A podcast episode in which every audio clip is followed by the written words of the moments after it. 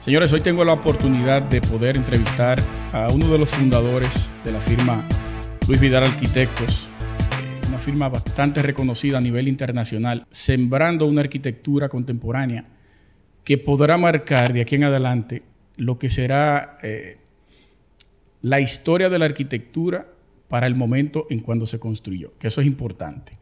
Eh, vamos a conversar hoy con Oscar Torrejón, uno de los brazos eh, motores de la firma, con quien eh, conoceremos parte de su vida y el trayecto de la firma, cómo ha venido creciendo y cómo llegaron aquí a República Dominicana y parte del funcionamiento de la firma de Luis Vidal. Oscar, bienvenido. Muchas gracias Luis, un placer tener este conversatorio contigo. Sí, sí, es un placer inmenso para mí también. Aunque hace dos años aproximadamente nosotros conversamos en arquitectura radial. Prepandemia, justo lo estaba mirando antes porque me estaba preguntando una de, nuestras arquitectas aquí y, me dijeron, pero tú ya saliste. yo, sí, sí, déjame mirar. Y mira en YouTube, eh, fue en mayo del 19, hace ya casi tres años. Mayo del 19, sí, ya ahí teníamos, íbamos a cumplir un año de programa. Ustedes nos, dieron la oportunidad de poder conocer un poco. Ya tenían aquí dos años. Ya llevamos aquí desde el 16, tres años. Tres años. Vamos a hacer seis años. Increíble. Pero esa parte de cuántos proyectos tienen aquí, que lo voy a hacer más adelante, y cómo lo ha tratado República Dominicana en términos de arquitectura, porque eh, sé que han recibido recelos de firmas locales, eso es normal, pero la parte creativa que pueda sembrársele como arquitectura a un país, yo creo que es importante. Y, y ustedes están haciendo muy buena labor. Sabemos que eres español, sabemos que la firma es española, pero ¿dónde nace Oscar en España? Y cómo surge esa inquietud por la arquitectura. Nací en Madrid, soy madrileño, de madre asturiana y de padre tolerano. Por lo que no soy gato. Allí se, Toledo. Allí se dice, allí se dice gato aquel que tiene madre y padre eh, asturiano. Y los abuelos. Pero no soy gato. O sea, oh. soy primera generación de madrileños. ¿Y qué significa ser gato? Eso, tener lo que es tu generación por arriba, que también son de Madrid. Ok pero es como anécdota, ¿no? Para, tu cultura general. Sí, sí, sí. Eres de allá, entonces eh, inicias tus estudios normales y eh, es en el bachiller donde te das cuenta que la arquitectura es lo tuyo. O... Yo creo que, no, antes, antes. Siempre me gustó mucho lo que es el, dibujo y siempre andaba robando herramientas a mi tío cogía cosas y intentaba, le quitaba cosas a mi abuelo. Armar y armar, armar y desarmar. Y entré por en arquitectura siempre como primera opción. Eh, me dio la nota para entrar y, ahí, y aquí estoy. Pero vamos, simplemente me motivaba mucho ver las obras y me motivaba mucho el dibujo. Fue mi gran motivación desde hace mucho tiempo. Excelente. ¿Eras, eras bien diestro en la parte del dibujo? Sí, sí. De hecho, pintaba, dibujaba, así expresaba. Gané algún premio también en, temas de colegio. Oh, qué bien. Eh, ¿Estudiaste quizás en alguna escuela de arte? No. tampoco. No, no. Vocación. Muy parecido a mi niñez también. Mi hermano y yo nos sentamos en la mesa del comedor a dibujar los... Aquí llegaron unos, lo que llamaban tazos. Ajá. Eran rueditas dentro de la papita. Y comenzamos a colorear los Looney Tunes y los Marvel en un cuaderno. Y ahí nos desarrollamos bastante. Entonces entras a la universidad. ¿En qué universidad estudias en España? En la, en la Politécnica de Madrid.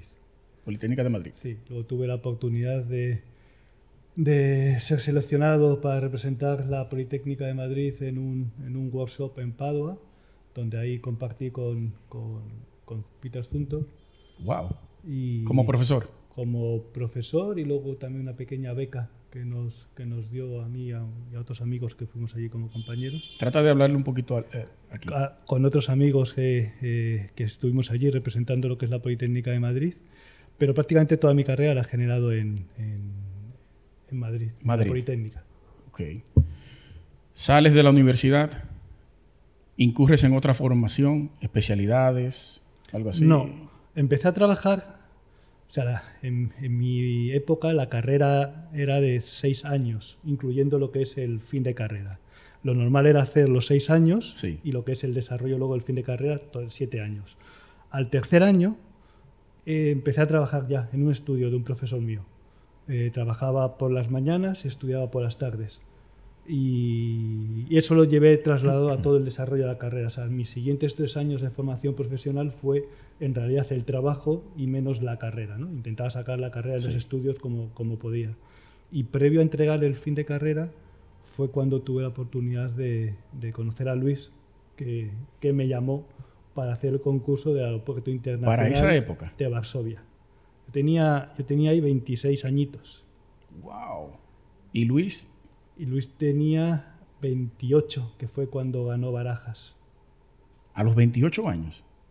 Luis ganó el aeropuerto de Barajas como director de proyecto en la firma donde trabajaba con 28 años. Madre mía. Ahí fue cuando se asoció eh, Richard Rogers. Correcto. Con la de ustedes. Correcto. Increíble, a los 18 años, a 28 años. Una cosa impresionante.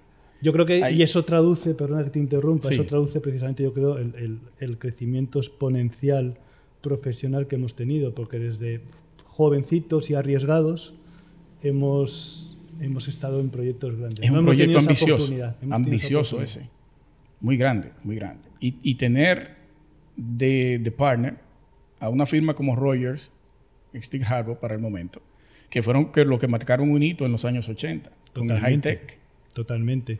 y hemos aprendido muchísimo, muchísimo de Richard. De hecho, Luis le tiene eh, siempre como mentor. Qué bien. Ha tenido, o sea, ha sido su mentor. Eh, tuvo la oportunidad de eso. Cuando él era director de la firma donde trabajábamos, de, conseguir esa asociación para hacer el proyecto de Barajas. Y luego ya en el 2004, cuando inicia Luis Vidal Arquitectos, eh, el acuerdo con Richard Rogers es que él cualquier proyecto que tuviese en España lo haría con nosotros. Y eso es lo que se ha mantenido hasta, hasta el día de hoy. Luego de eso sí han, surgido nuevos proyectos con la... ¿Ha habido una asociación después? Sí, sí, sí, sí, sí. A ver, el campus Abengoa. Eh, de hecho, ahora mismo estamos haciendo eh, una torre residencial, la torre residencial más alta de España, en Bilbao, la estamos haciendo con, con ellos. Eh, estamos haciendo otro concurso, estamos haciendo también la estación de Chamartín. Las Torres Colón no. Torres Colón no, Torres Colón es es eh, de ustedes. Qué bien. Han recibido, vámonos por ahí ya, a entrar a la parte interesante de la firma y, las, y los proyectos. Esa, ese proyecto, esa nueva remodelación recibió algunas críticas de parte de, de analistas de la arquitectura y las propias firmas de arquitectura y todo eso. Ha habido críticas destructivas y críticas constructivas me imagino.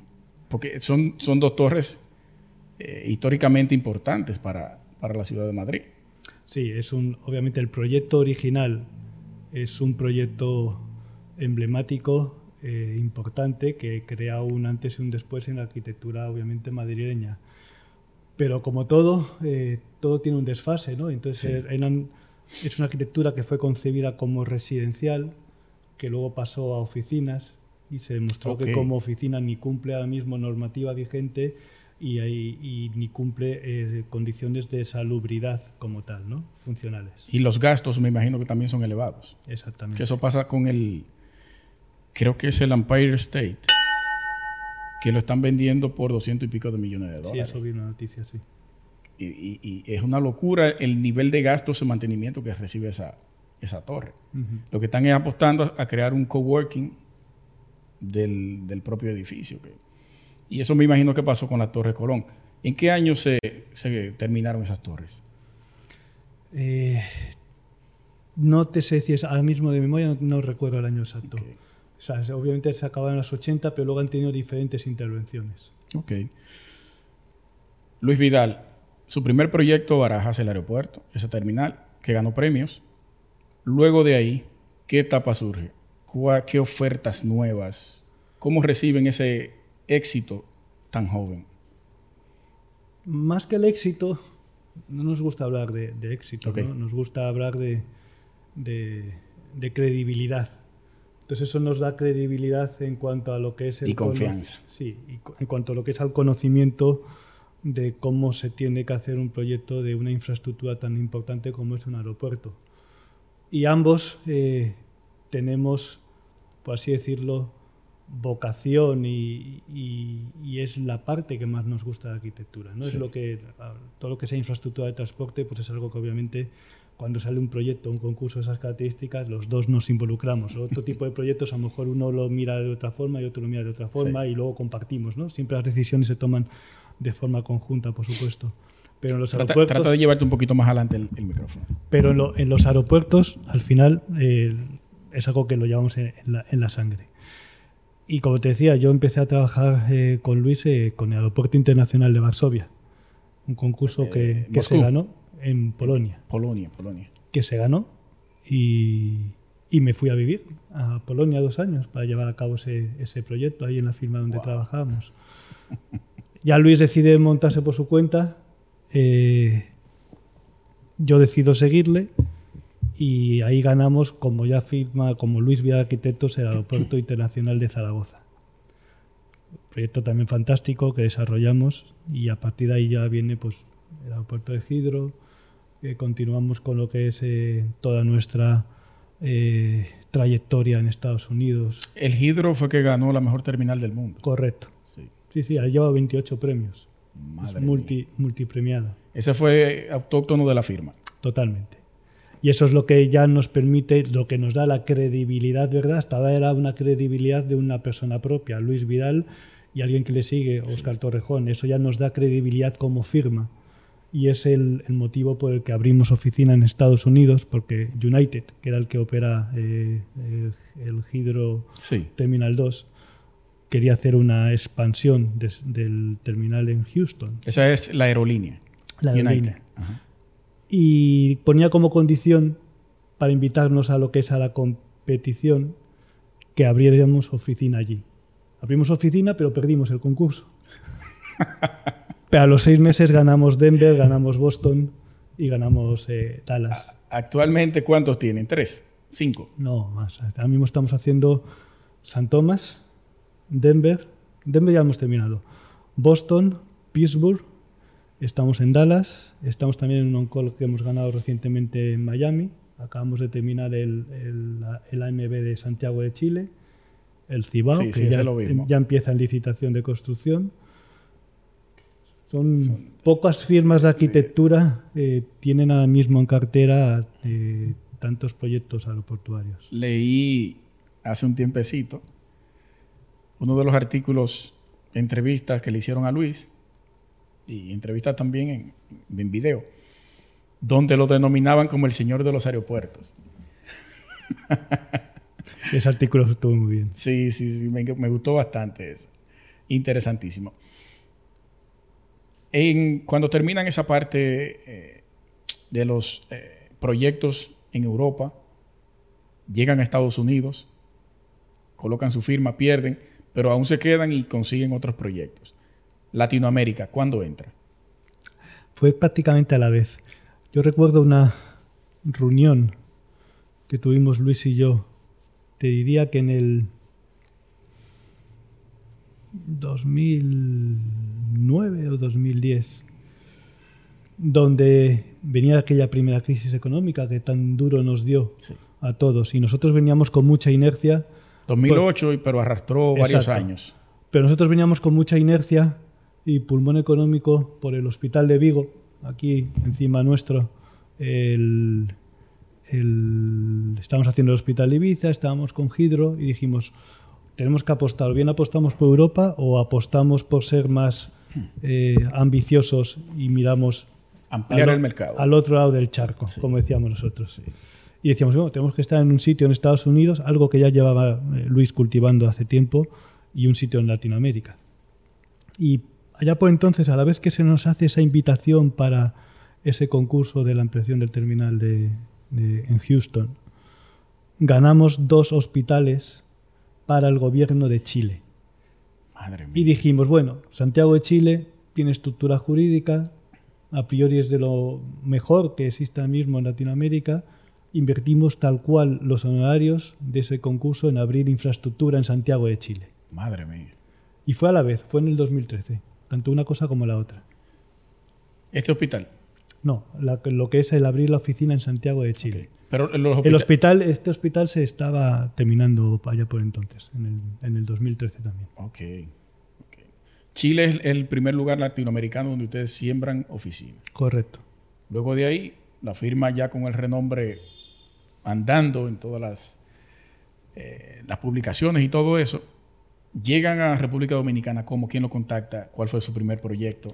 Fue en Chile, en una, en una conferencia que Luis estaba dando con la, en la Cámara de Comercio, no sé si la española, chilena, o, coincidió con unos empresarios dominicanos, donde en concreto una persona eh, eh, coincidió en la típica cena después del evento y le dijo, oye, eh, gente como ustedes, visionarios y con esa calidad de, hacer ese approach a la problemática actual, eh, nos gustaría tenerles en el país. Sí.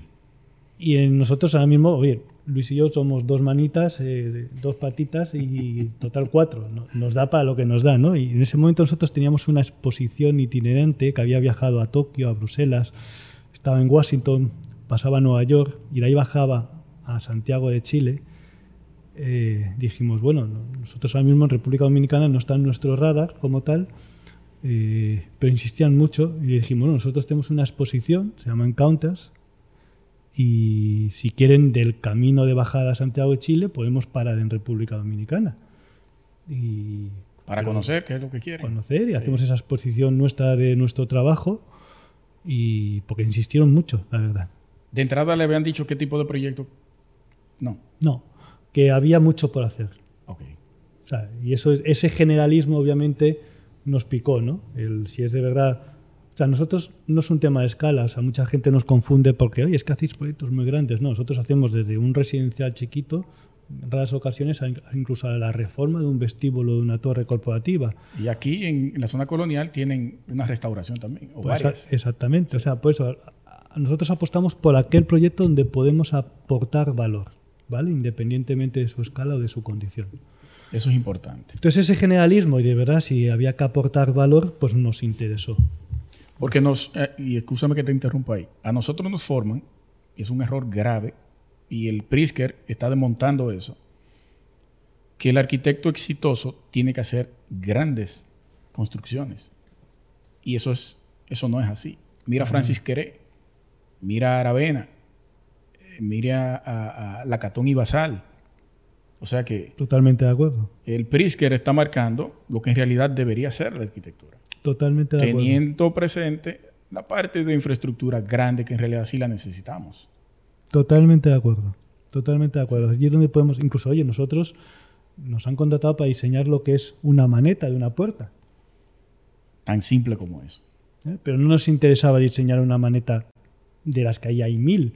Es una personalizada donde tú podías ponerle una goma, aportar valor.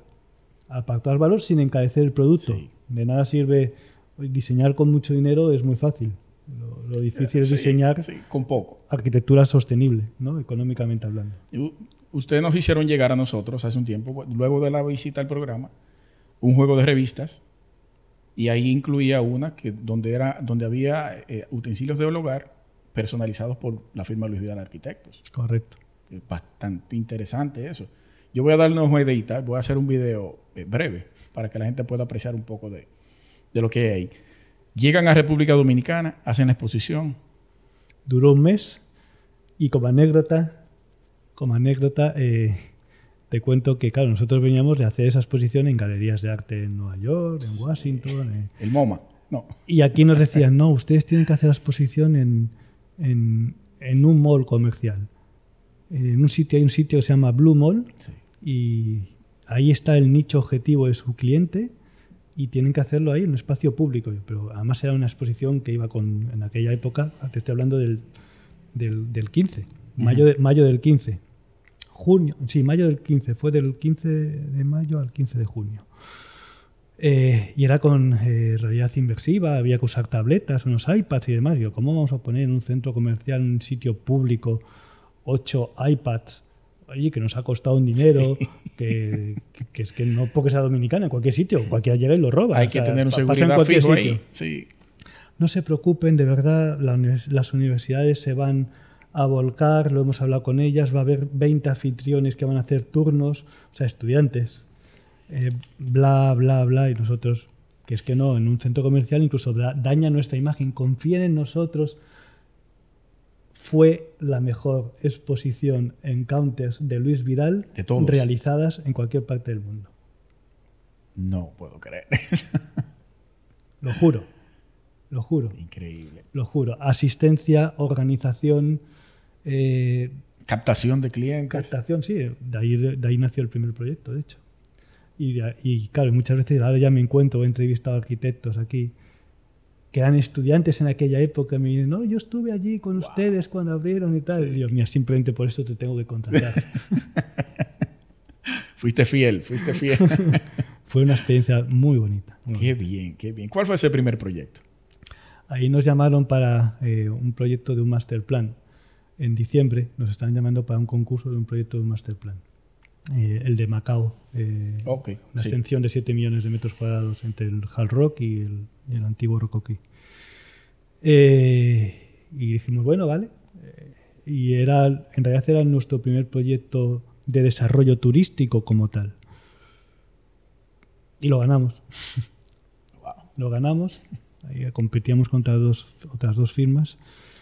Y ahí fue un proyecto que, oye, nosotros no teníamos intención de abrir oficina como tal, insisto, ¿no? Y fue un proyecto que trabajamos mucho allá por entonces con Webex, ¿no? El Zoom, como si fuese un Zoom. Muy interactivo, veníamos un par de veces, pero en esas reuniones participaba ya gente y, oye, Oscar, te puedo llamar, mira, que tengo, tengo un proyecto que me interesa mucho la metodología que estáis explicando tengo un proyecto que me gustaría presentarte a, mi socio. Y bueno, hacemos un, Zoom y me lo cuentas y tal. No, no, no, tendría que ser presencial. Yo, mierda. Un viaje. ¿Puedes venirte el lunes? Esto era un jueves. Yo. Pues eso que dices, oye, venga, vamos a, vamos a lanzarnos. Y empezamos a venir ya de forma más asidua. Y de un proyecto sale otro, y de otro proyecto sale otro, y de otro proyecto sale otro. Ahí me surgió una pregunta. Esa invitación a plantearle un proyecto, dar ese viaje, hay gastos. Se hace una negociación para esos gastos. No, no, no. No. Fue apostar. Wow. Porque aquí uno suele hacer, ah, el cliente quiere que tú vayas a Santiago a hacer un levantamiento de un, o a conocer. Entonces tú le dices, mira, los gastos del vehículo son estos, mis gastos eh, de viático es esto. Sí, pero eso ya en una negociación de un contrato, vale. Pero esto era simplemente alguien al que has enamorado que te llama para decirte quiero presentarte a mi socio, mi familia, whatever, y ya te, estoy dando una oportunidad. No le puedes decir, oye, vale, sí, pero me pagas el viaje. Sí. Y, como quiera, ya hay un indicio de, que sí le interesa y posiblemente Exactamente. ya esté seguro ese proyecto. Exactamente. Y, a lo mejor, si tú quieres de verdad abrir mercado, no puedes ir ya directamente con el cheque por delante. Tienes razón. Tienes razón. Surge esa, ese, proyecto. Tienes que instalarse, tienen que instalarse aquí. ¿Cómo surge la contratación? Cuando ya tenemos tres proyectos en marcha y otras dos ofertas en curso, es cuando decidimos ya mandar a una persona fija aquí. Okay una persona. Siempre nosotros cuando vamos a un país que no es el nuestro, lo primero que es intentar buscar asociaciones con gente local, obviamente, porque uno puede venir aquí y pretender saber todo, porque cada país tiene su idiosincrasia. Aquí estoy yo. Y es lo que hay que, y es lo que, hay que respetar. Y por otro lado, siempre mandamos a alguien de nuestra confianza, que es el que tiene el ADN de por años, de lo que es Luis Vía Arquitectos, para que precisamente eh, riegue de ese conocimiento a las personas que empecemos a, a contratar. Contagia a todo el mundo con ese ADN. Exactamente. Y esa fue la operación que hicimos ya en mayo del 16. O sea, fue en realidad, eh, si la exposición acabó en, julio, o sea, a finales de junio, pues fue en realidad a los nueve meses cuando abrimos la oficina. Qué bien. Qué bien. ¿No era aquí en principio? No era aquí en principio, exactamente. Aquí, ya aquí fue en noviembre, 15 de noviembre. Okay del, del, 16. Está muy, está muy, muy Casi al año, prácticamente casi al año del, del, de, esa, de, esa, exposición. O sea que si miras la estadística está bien. Sí. Excelente. Eh, Oscar, ¿cómo funciona estructuralmente la firma Luis Vidal? Eh, en términos de arquitectura, porque tenemos nosotros una debilidad enorme aquí en conocimiento de cómo operar una firma de arquitectura. No, no, no creo que tengan esa carencia ustedes, si eh, te soy sincero. Es un tema, es un tema obviamente de, de a lo que, del conformismo al que se ha llegado, porque, o sea, a mí me, a mí me, me molesta mucho el cuando me dice cualquier dominicano, bueno, ya tú sabes, tú dominicana. Yo no me no. No, esa no, me no, esa no, eso es, es un lema eso es conformismo. sí, hay que, hay que eso, eso es conformismo. Porque yo aquí estoy contratando gente, arquitectos y con mucho talento, dominicanos. Por tanto, hay, hay talento. Sí, los hay, los hay. Hay talento. Entonces no es cuestión de cómo operamos, es cuestión de querer más. No es cuestión de hacer un buen proyecto y decir, y esto lo replico. No es cuestión de lo que nosotros mm, eh, no promulgamos, que es lo que se denomina arquitectura de autor. Si uno mira nuestra página web, verán que hay proyectos totalmente variopintos y cada proyecto es totalmente ad hoc a una situación y a, un, y a una problemática del lugar. ¿no? Y quizás ese sea nuestro... Eh, Su sello. no, nuestro problema o nuestro, nuestro, entre comillas, no me gusta usar esa palabra, pero nuestro cáncer, ¿no? que es por lo que a lo mejor somos muchas veces menos competitivos que, que otros, porque no nos gusta copiarnos a nosotros mismos. Si tú me contratas para hacer algo especial para ti, pues te tengo que hacer algo especial, de verdad. No me vale, por supuesto, uso la experiencia adquirida en otros proyectos para hacerte lo mejor que los otros, pero no puedo copiar lo que ya he hecho en otros proyectos. El cliente siempre busca algo que vio en tu proyecto para que se lo coloques en el de él. Y ahí es que ustedes no entran. Ahí no entramos. Ni siquiera se autocopien. Por eso también somos selectivos muchas veces con los clientes. Oye, hay clientes en los que, si lo decimos así, oye, no te voy a aportar nada que no te pueda aportar otro compañero. Sí. Tremendo. La parte hospitalaria también ustedes son eh, bastante agresivos en términos de diseño. Ahí podemos ver más o menos, es el hospital que, en Chile. En Vigo, este es Vigo. Vigo. Vigo. Este se llevó el premio al, Hospital del Futuro en el, creo que fue en el 2012. Nos dieron el premio. ¿Y tiene tanto tiempo eso? Sí, sí, este se terminó en el 13. Yo estaba equivocado. Yo pensé que había sido recientemente que se había terminado. Eso. No, no, no. Este se terminó en el 13, finales del 13. Ah, ok. Ya lleva unos cuantos añitos. Sí. ¿Cuántos hospitales tienen ustedes en cartera? Ahora mismo en cartera. Eh, no, perdón. Eh, realizados. Eh, así importantes. Tenemos el Infanta Leonor, tenemos Ibiza, tenemos Vigo, Estamos terminando Marga Marga en Chile. Estamos en, con otros, lo que se denomina Red Maule también en Santiago de Chile. Y aquí en Dominicana tenemos cinco proyectos realizándose en paralelo. Tremendo. Chile, por ser el primer país en América Latina que ustedes visitan y comienzan a trabajar, ¿han tenido ustedes algún acercamiento con, el arquitecto Alejandro Aravena en Chile en términos de trabajo? No, ha sido, hemos coincidido en, un par de eventos, pero no ha habido interacción como tal. El chileno tiene una particularidad diferente a lo que es los demás países. Sí, son más, es un tema yo creo de connotación cultural, son más reservados o menos abiertos quizá a hacer asociaciones con, otras firmas en, ese sentido. Son muy suyos, de hecho incluso el cliente chileno quiere contratar a un chileno normalmente también. ¿sabes? No conocí esa parte, pero qué bueno. Luis Vidal Arquitectos, con las personas que tiene trabajando, sus profesionales, eh, eh, son, son abiertos ustedes, participación abierta, hay debates para cada proyecto. De hecho, nuestra estructura es muy horizontal. Obviamente, al final muchas veces tienes que... Eh, la, jerarquía es buena, ¿no? Para marcar las pautas. Tiene que haberla pero aquí se, de hecho, somos una estructura muy horizontal, en las reuniones de diseño participa todo el equipo, se escucha desde el más senior al más jovencito, porque el más jovencito viene fresco y tiene mucho que aportar. Eh, muchas veces eh, el, al diseño se llega por consenso, Eh, por supuesto, marcamos las directrices, Luis marca las directrices, yo marco las directrices, somos los que más contacto tenemos también con el cliente y sabemos cuáles son sus intereses. Pero aquí se escucha a todo el mundo. Y es fundamental, porque si no, o sea, todos nosotros pedimos que cada uno de nosotros tomes el proyecto como un desarrollo profesional, porque si no, no funciona. Sí, eso es correcto. Correcto. Tú no paras. Tú vives viajando de, de, de España, Estados Unidos, Estados Unidos, República Dominicana, Chile. Y es un constante viaje supervisando y estando al tanto de todo lo que ocurre con la firma. Que eso es importante.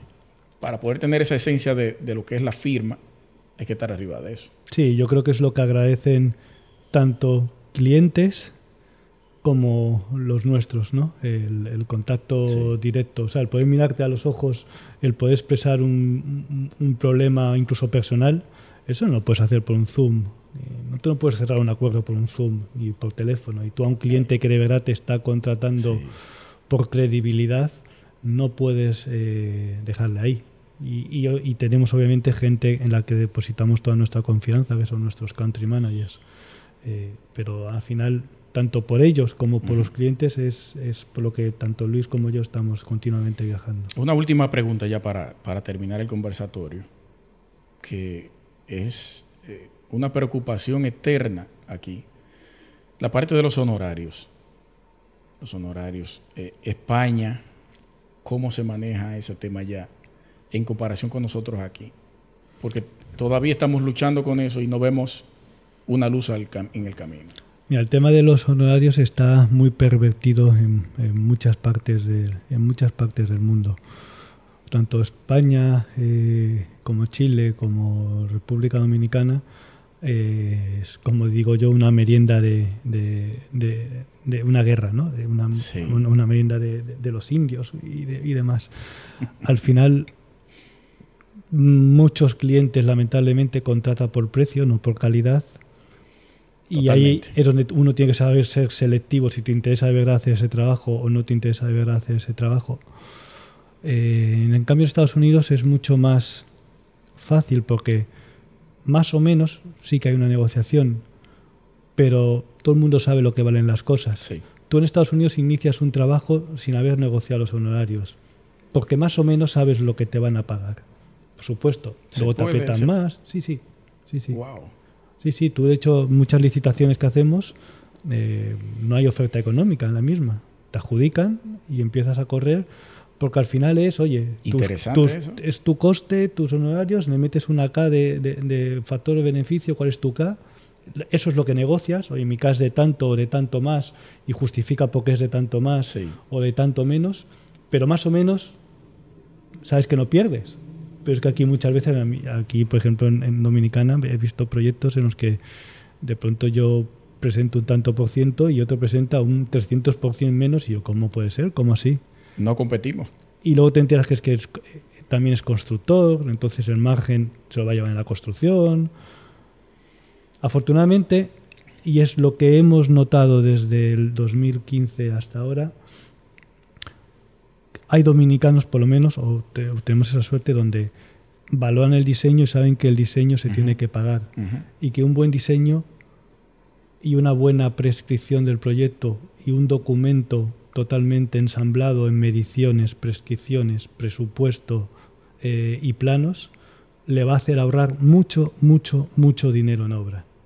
Entonces, invertir aquí un chin más, porque muchas veces la discusión es poquito más. Es insignificante te va a hacer ahorrar millones en obra. Y a mí no me cabe en la cabeza también, ya para, para finalizar, que cómo tú pretendes hacer una inversión en un inmueble, en un proyecto altísima, 20, 30, 40, 50 millones, poniéndole un número más o menos bajito, que no es tanto, y tú no quieras pagar 500, 700 y 800 mil pesos para el diseño, para que la cosa te funcione como debe funcionar. Sí, me he encontrado casos es que, oye, pero déjame, hazme transparente tu plan de negocio, porque no entiendo los honorarios que me estás pidiendo, porque de verdad quiero hacerte el proyecto. Y de pronto veo que han puesto 15, 20% de contingencias. Y es que tú has tenido muy mala experiencia. Tú ya estás asumiendo que es que se te va, a desviar el presupuesto en obra. No, eso es normal aquí. No, no es normal, perdona. No debe ser normal. Lo hemos normalizado. Conformismo, lo que te decía al principio, conformismo. Y eso es en lo que nosotros estamos luchando por Increíble. Oscar, te agradezco de verdad, te agradezco profundamente este conversatorio y que eh, nuestra gente de República Dominicana pueda conocer un poquito más por dentro lo que es Luis Vidal Arquitectos, porque se ha atacado mucho a la firma y yo que conozco, te conozco a ti, tú me has brindado poder también conocerlos, sé cómo que trabajan. Gracias. Y sé el, el deseo y el empeño que tienen porque República Dominicana tenga una muy buena arquitectura. Muchas gracias. Y lo estamos viendo. Muchas gracias. Te agradezco de verdad. Y ojalá en algún momento podamos entrevistar también a Luis. Eh, queda pendiente, él lo sabe. él lo sabe. te lo agradezco. Señores, muchísimas gracias por dedicar este tiempo con nosotros. Eh, nada, solo nos queda decirles que compartan este contenido, se suscriban, que estaremos toda la semana subiendo contenido nuevo. Gracias, Oscar. Gracias a Luis Vidal Arquitectos. Y estaremos en contacto siempre por Gracias. Ha sido un honor gracias a todos ustedes por escucharnos. Hasta pronto.